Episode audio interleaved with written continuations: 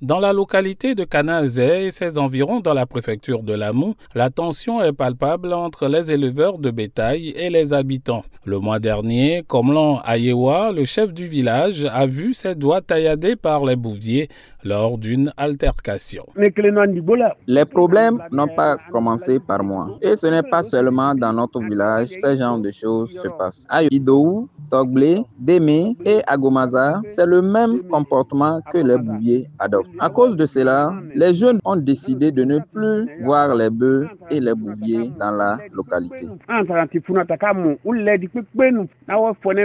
En 2020, 112 personnes ont trouvé la mort dans des conflits liés à la transhumance au Togo. 130 cas de champs dévastés ont été enregistrés. Pour Claire Quenom de la plateforme de contrôle citoyen auprès du ministère de l'Agriculture, ces conflits ont aussi des incidences sur la sécurité alimentaire. Ce conflit devient de plus en plus important et grave. J'ai toujours posé le problème au ministère de l'Agriculture. Si on investit des milliards dans la production végétale et que après ce sont les bœufs qui viennent saccager les productions, je trouve que nous nous roulons à perte.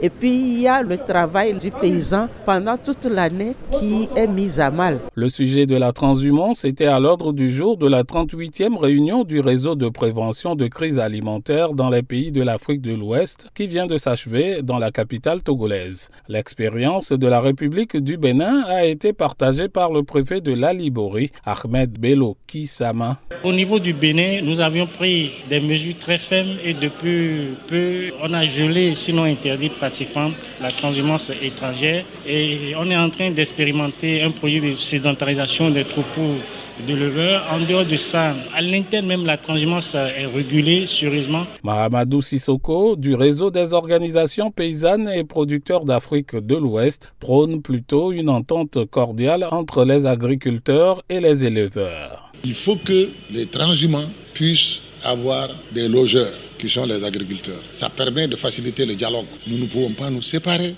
Et comme nous ne pouvons pas nous séparer, nous devons créer les conditions de vivre ensemble comme ça existe depuis la nuit des temps. Au Togo, la période officielle de la campagne de transhumance se situe entre le 31 janvier et le 31 mai de chaque année. Les transhumants sont appelés au strict respect des règles, rappelle souvent le ministre de la Sécurité, mais c'est peine perdue, les événements de Cana en témoignent. Kosiusu Lomé pour VOA Afrique.